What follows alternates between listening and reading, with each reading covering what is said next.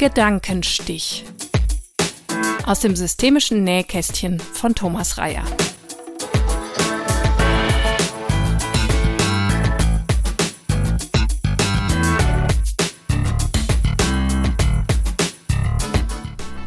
In meinem Podcast Gedankenstich stelle ich in loser Folge Konzepte und Methoden aus der Welt der systemischen Beratung, der systemischen Therapie und der systemischen Didaktik zur Verfügung. Beratung oder Therapie, Coaching oder Supervision oder auch Pädagogik, was kann man eigentlich, wenn man das kann? Was zeichnet die Fähigkeiten von Menschen aus, die professionell und wirksam die Veränderung und Entwicklung anderer Menschen unterstützen und begleiten? Da es hier um Prozesse geht, die auf die betroffenen Menschen ganz individuell passen müssen, wird schnell klar, dass methodische Rezepte nur teilweise helfen. Auch ein hochentwickeltes Fachwissen bietet lediglich einen Bezugsrahmen, durchaus nützlich, liefert aber noch keine eindeutigen Handlungsschritte. Hier kommen die Kompetenzen ins Spiel. Kompetenzen lassen sich auffassen als erworbene Fähigkeiten, in komplexen Situationen passende Ideen und Handlungen zu entwickeln. Hier geht es um eine dynamische, kreative und transferierbare Auffassung von Können und Wissen in einem spezifischen Kontext. Meine Kollegin Sandra Anklam und ich stellen in dieser Podcast-Folge unser Modell für Kompetenzen mit dem merkwürdigen Kürzel IPSKI vor, IPSKI. Es beschreibt die überfachlichen Aspekte dessen, was Prozessarbeiterinnen lernen und beherrschen sollten, also alle, die in Beratung, Therapie, Supervision, Coaching, Pädagogik, Didaktik oder auch in einer Führungsrolle tätig sind. Eine Besonderheit ist sicherlich, dass unser Modell auch künstlerische Prozesse in den Blick nehmen kann. Das Konzept liegt zum Download unter threier.de, dort einfach mal den Suchbegriff Kompetenzmodell eingeben.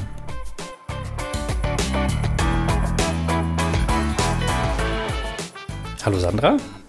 Hallo Thomas. Schön, dass du Zeit gefunden hast. Heute zu unserem Thema das IPSKI-Kompetenzmodell.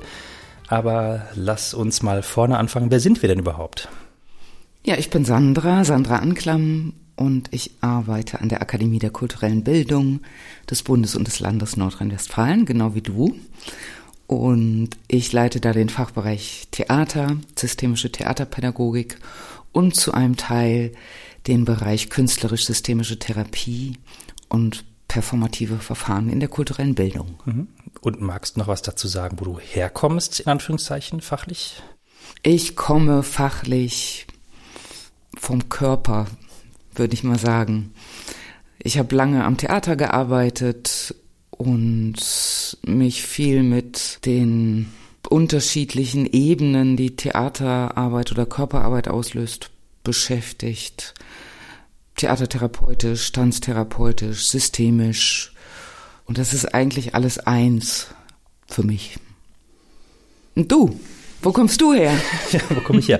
Ich bin Thomas Reyer, ich bin systemischer Therapeut, Lehrtherapeut, Organisationspsychologe und arbeite ja, wie du ja auch, hier an der Akademie der kulturellen Bildung des Bundes und des Landes NRW. Und äh, mein Fachbereich ist die Sozialpsychologie und Beratung. Und äh, wie man den Namen anhört, unterrichte ich hier systemische Beratung und seit 2019 mit dir zusammen den Bereich künstlerisch-systemische Therapie. Das machen wir nicht nur zu zweit, den Fabian soll man noch mit einbinden.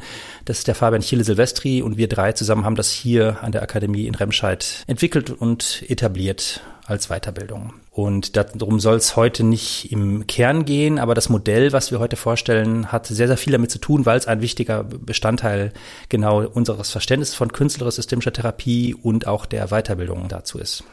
Genau, also in dem Feld, aber auch in ganz vielen anderen Feldern, bei dir, glaube ich, auch in der Beratung spielt dieses Modell eine Rolle, bei mir in der Weiterbildung von systemischen TheaterpädagogInnen ebenfalls. Und ich mag den Namen Ipski, weil er mich an Yps-Heft erinnert, mit ganz vielen Gimmicks. Und ich finde, das steckt im Ipski auch drin. Mhm.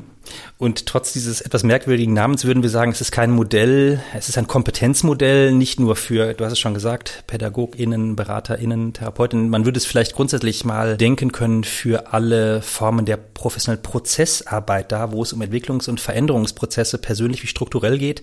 Da lehne ich mich jetzt weit aus dem Fenster, aber man könnte sogar überlegen, ob das sogar auch für Führungsrolle gut geht. Meine ersten Überlegungen dahin sind eigentlich auch für mich ganz nützlich gewesen. Jetzt haben wir aber ein bisschen rätselhaft gesprochen, so, ja. Ich frage mich, ob wir schon mal auflösen sollen, was das IPSKI bedeutet. Ich denke, wir verraten es mal. Bei diesem Kompetenzmodell geht es um die Interaktionskompetenz, die Prozesssteuerungskompetenz, die Selbststeuerungskompetenz, die künstlerische Kompetenz und die Interventionskompetenz. Und wer jetzt mitgeschrieben hat, untereinander würde jetzt ganz links vorne die Buchstaben IPSKI als Anfangsbuchstaben dieser fünf Teilbereiche lesen können. Da kommen wir gleich noch drauf äh, vorzustellen, was das genau ist, aber wir würden gerne noch mal was dazu sagen, was uns bewegt hat, so überhaupt uns mit Kompetenzmodellen zu beschäftigen und wie wir das anwenden wollen. Also mein Zugang war, glaube ich, in erster Linie, dass ich in der Lehre, also in der Vermittlung von bestimmten Themen ganz viel mit dem Thema Haltung beschäftigt bin, weil meine Überzeugung ist, dass Haltung immer die erste Intervention ist und Haltung ist ein Begriff, den kann ich rein körperlich lesen. Also ich nehme eine bestimmte Haltung zu etwas oder jemandem ein und gleichzeitig ist es ein Begriff, der auch in der Weiterbildung sehr inflationär, glaube ich, verwendet wird und ich finde es schwierig, den zu vermitteln oder in irgendeiner Form greifbar, messbar ist zu viel gesagt, aber wie kann ich Haltung vermitteln? Und da ist die Brücke für mich zur Kompetenz nicht weit. Ja, Haltung ist ja ein Klassiker in der systemischen Welt äh, und es ist vielleicht nicht ganz so einfach, das zu definieren. Wir haben das in einem gemeinsamen Buch schon versucht zu definieren, vielleicht als eine bestimmte Disposition zu bestimmten Handlungen und äh, verbunden mit einem Selbstverständnis dessen, wer man ist und was man tut in dieser Art von Prozess, über die wir hier reden, ist ja immer noch ein bisschen abstrakter Begriff. Das ist das eine. Das andere, das war vielleicht mein Startpunkt für ähm, Überlegungen zu so einem Modell, wirklich ausgehend von der Kompetenz. Ich als Weiterbildner habe mir oft die Frage gestellt, wie kann ich überhaupt ein Feedback geben? Gerade da, wenn ich Ausschnitte von Live-Beratung oder Videoberatung geben soll und feststellen sollen, hier liegt systemische Kompetenz im Sinne der Prozessarbeit vor, geht es ja nicht darum zu sagen, Daumen hoch oder Daumen runter oder das gefällt mir nicht oder das gefällt mir gut, sondern da auch differenziert darauf antworten zu können. Hier sehe ich eine starke, ausgeprägte Kompetenz in der eine oder andere Richtung und habe gemerkt, dass die bestehenden Modelle auch speziell unter dem Stichwort Beratungskompetenz und Beratungsqualität ein bisschen grob sind. Also da geht es dann eher um Kontext, Kompetenz, gesellschaftliche Kompetenz, fachliche Kompetenz, Beratungskompetenz.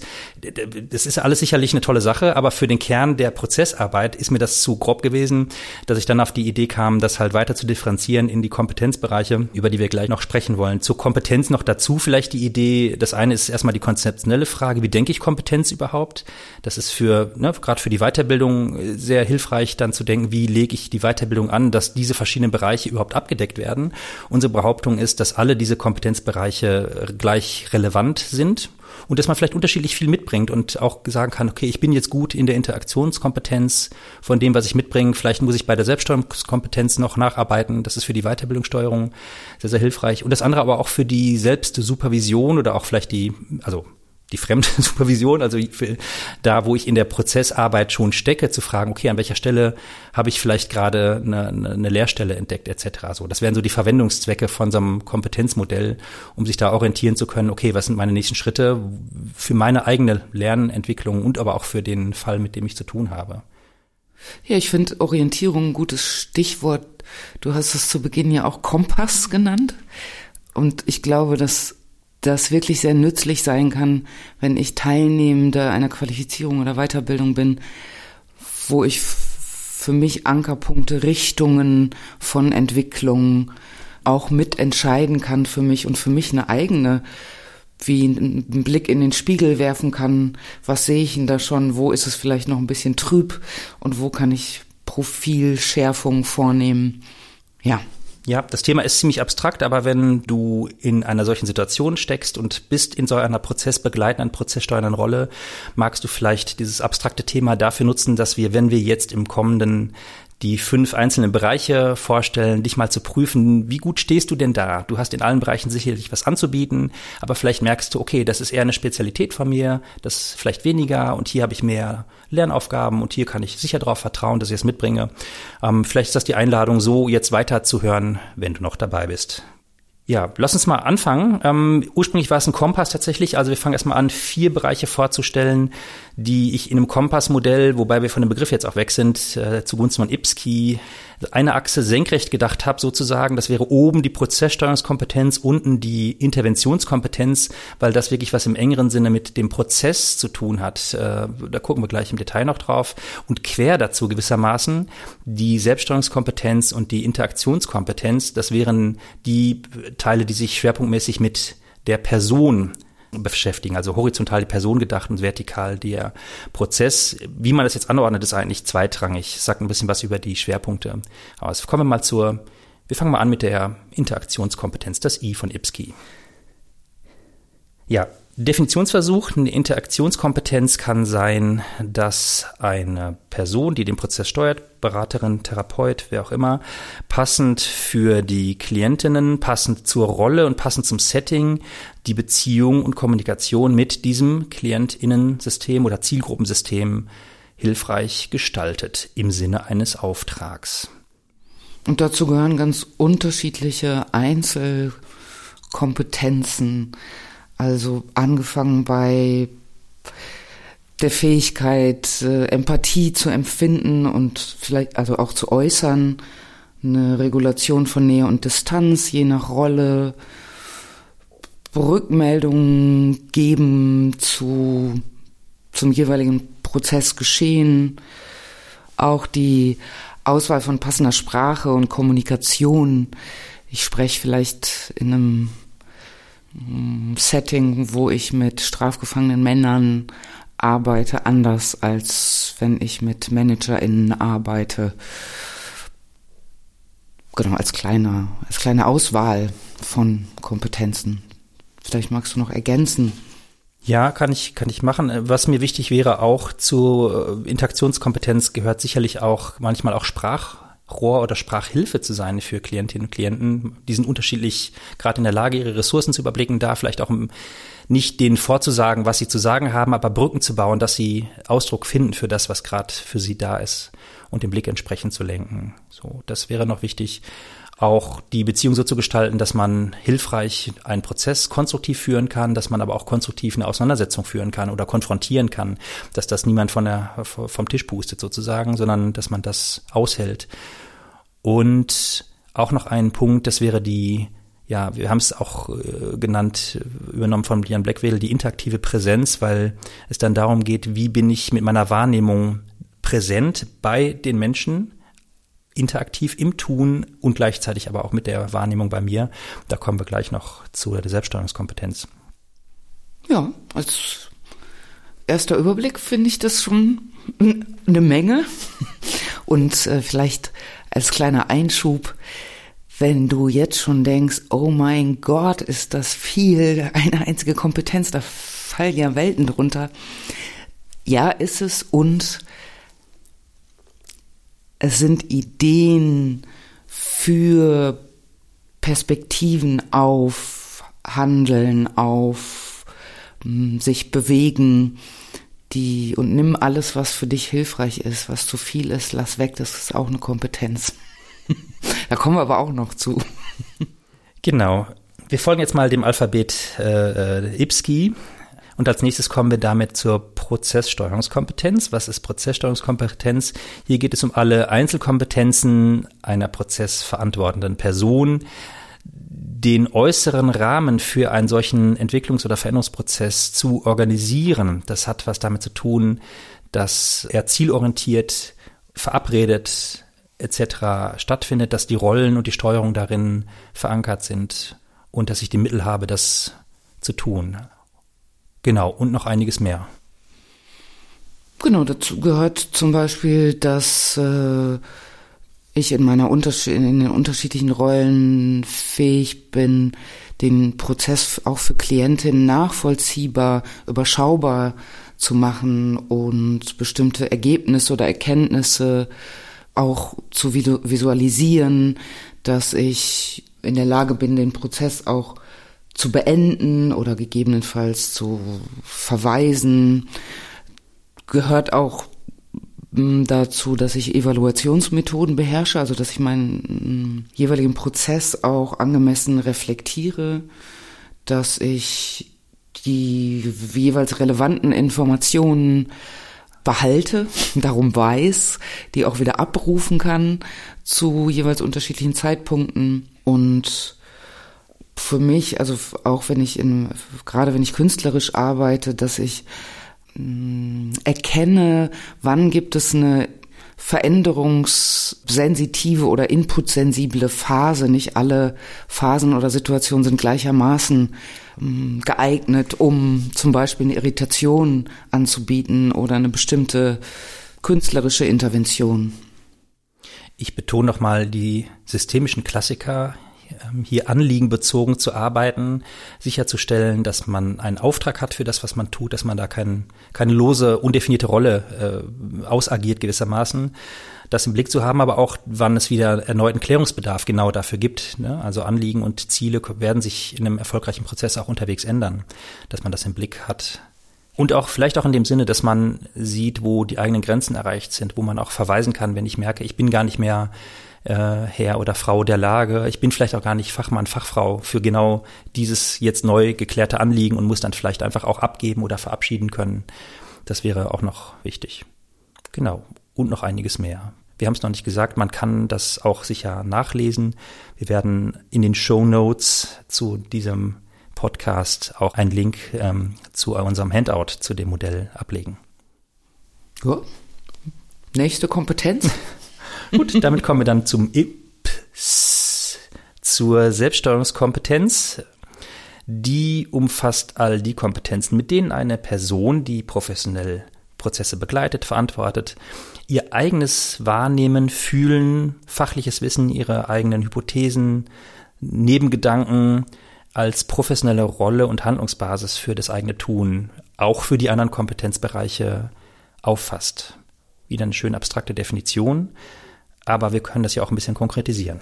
Genau, dazu gehört zum Beispiel, dass ich meine eigenen Grenzen kenne in Bezug auf zum Beispiel Befangenheit oder in Bezug auf meine eigenen Werte und nicht nur die Grenzen kenne, sondern ein Wissen darüber habe, wie funktioniere ich, wie tick ich, wo werde ich durch was auch gesteuert, kriege ich mit, wenn ich eine Übertragung habe, habe ich eine Idee davon, wie ich überhaupt wirke allein mit meinem Sein in einem Raum, habe ich eine Idee davon, wie ich wirke allein über meine Physiognomie, über meine Art zu sprechen, über meine Art in Kontakt zu gehen, weiß ich darum, wo ich vielleicht Angebote machen dadurch oder Grenzen setze, und es geht darum, dass ich nicht immer und zu jeder Zeit alles präsent habe, aber in der Lage bin zu reflektieren,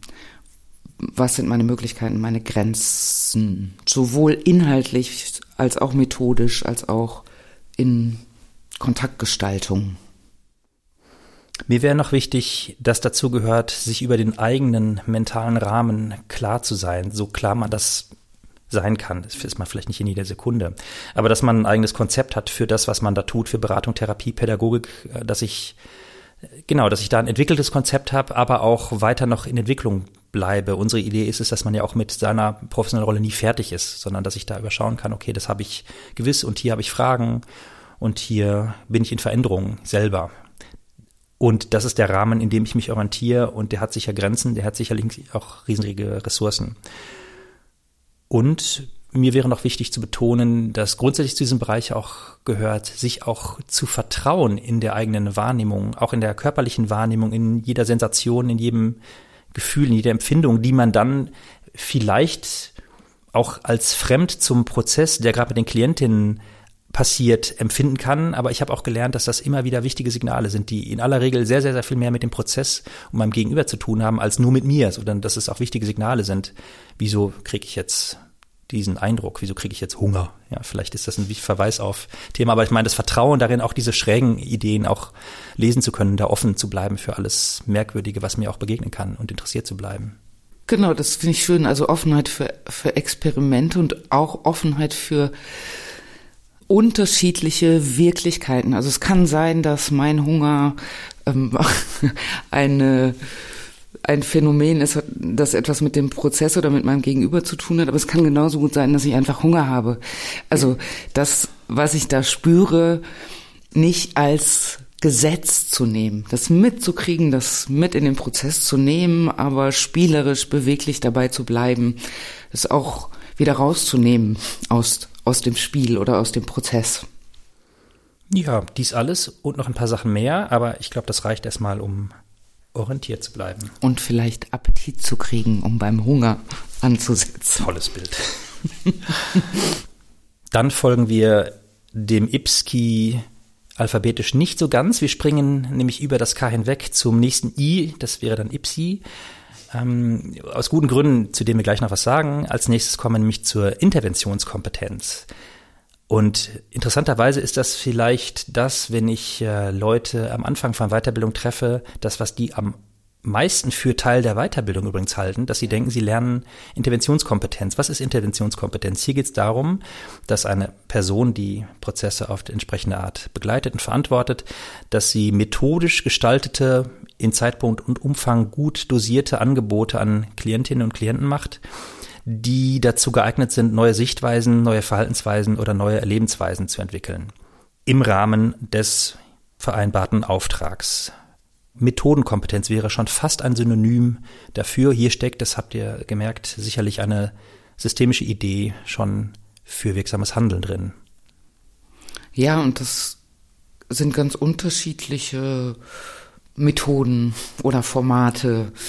Aus der systemischen Welt sind das so Klassiker in Anführungszeichen, ähm, systemisches Fragen, Anregung zu Perspektivwechseln, Wahl von ressourcenorientierten Methoden, aber eben auch ähm, szenische, musikalische, also künstlerische äh, Methoden, die zu Prozessen immer zu Prozessen einladen, unabhängig davon, ob es kreative Prozesse, individuelle Entwicklungsprozesse sind.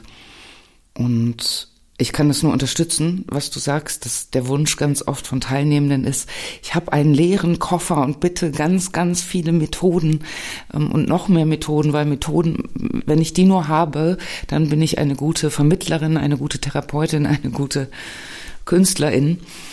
Und sagen wir mal, in dem Koffer ist einfach von fünfen, der für die Methoden auch da ist. Ist natürlich auch basal, Methoden zu haben auch, neben vielem anderen.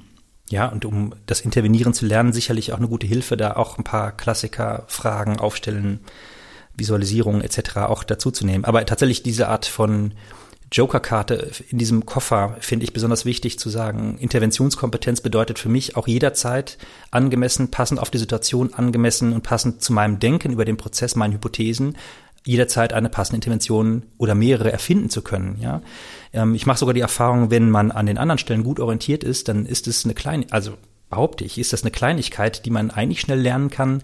Die braucht am Anfang viel Verwegenheit und Mut vielleicht und vielleicht auch nicht den Anspruch, da methodisch Dinge neu zu erfinden, die andere Leute sofort abdrucken wollen. Aber darum geht's ja auch gar nicht. Es geht darum, Impulse zu setzen und die kann man jederzeit entwickeln.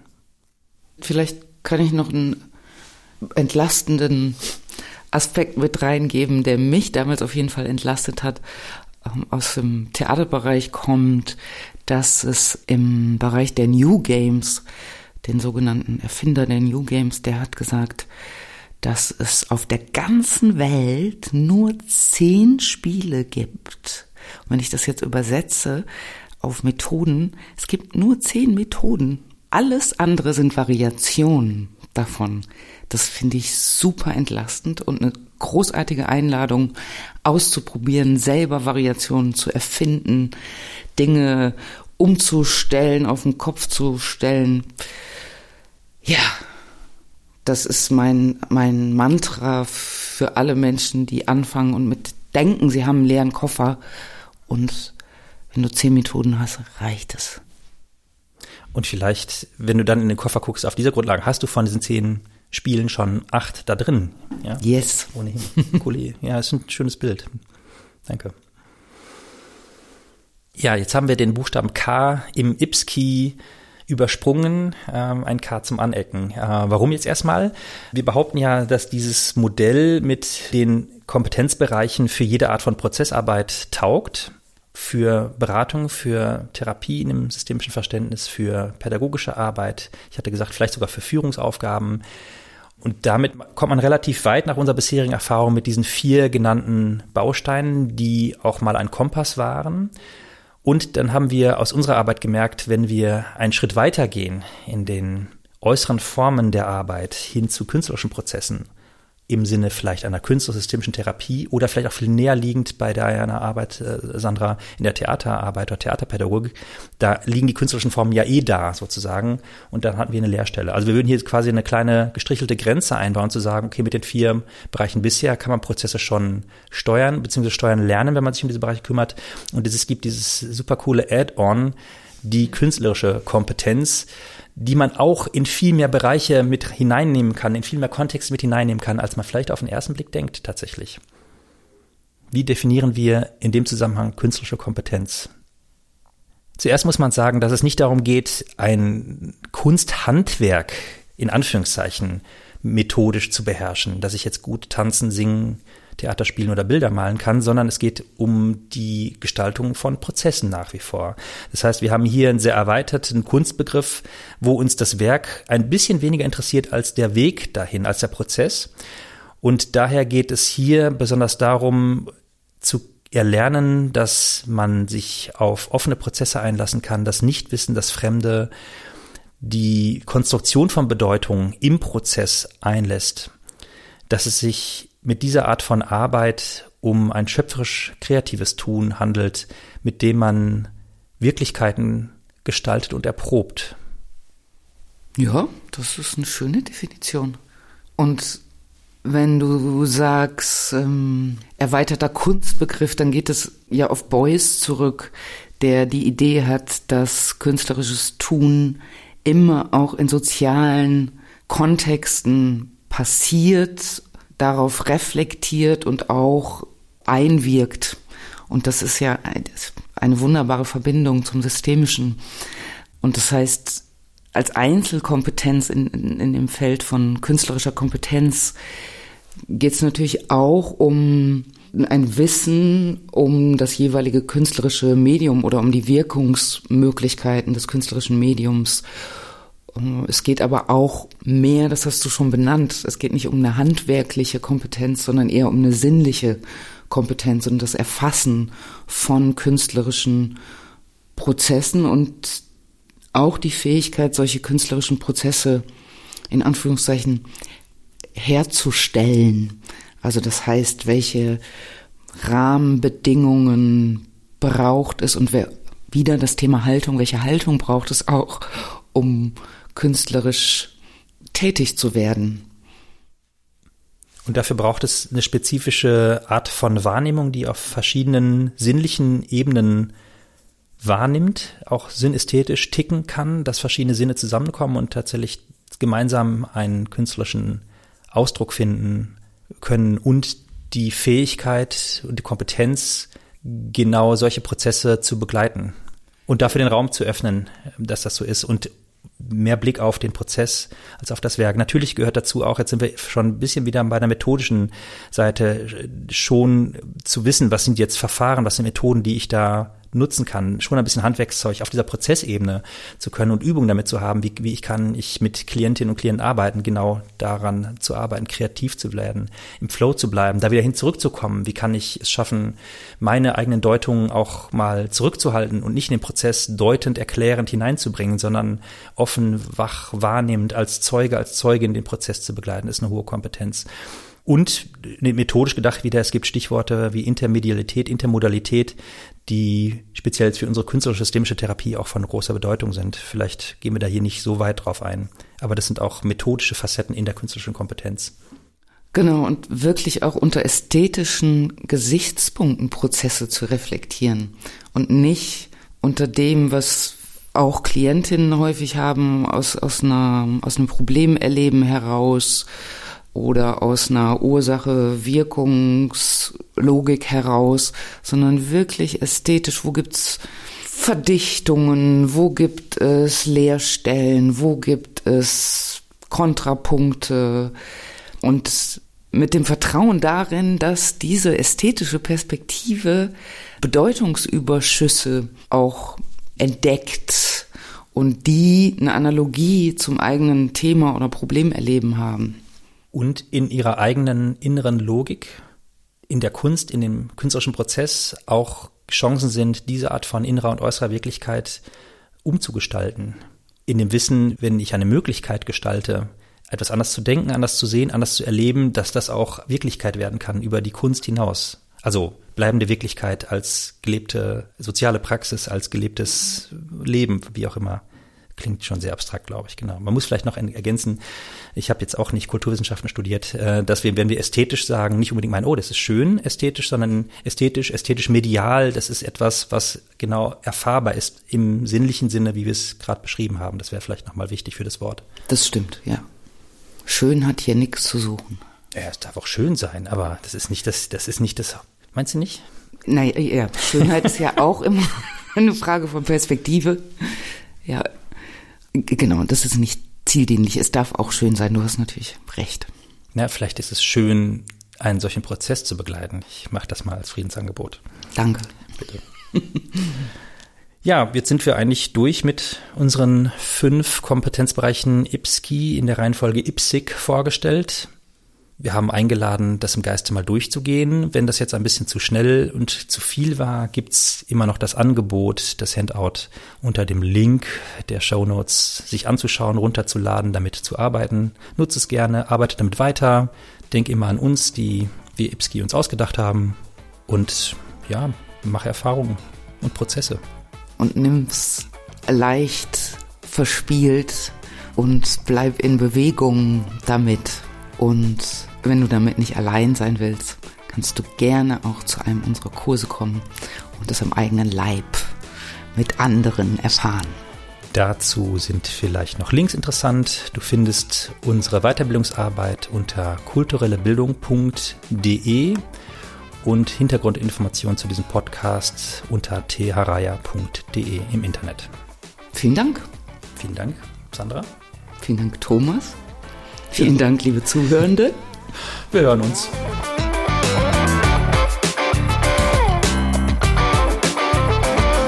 Gedankenstich. Aus dem systemischen Nähkästchen von Thomas Reyer.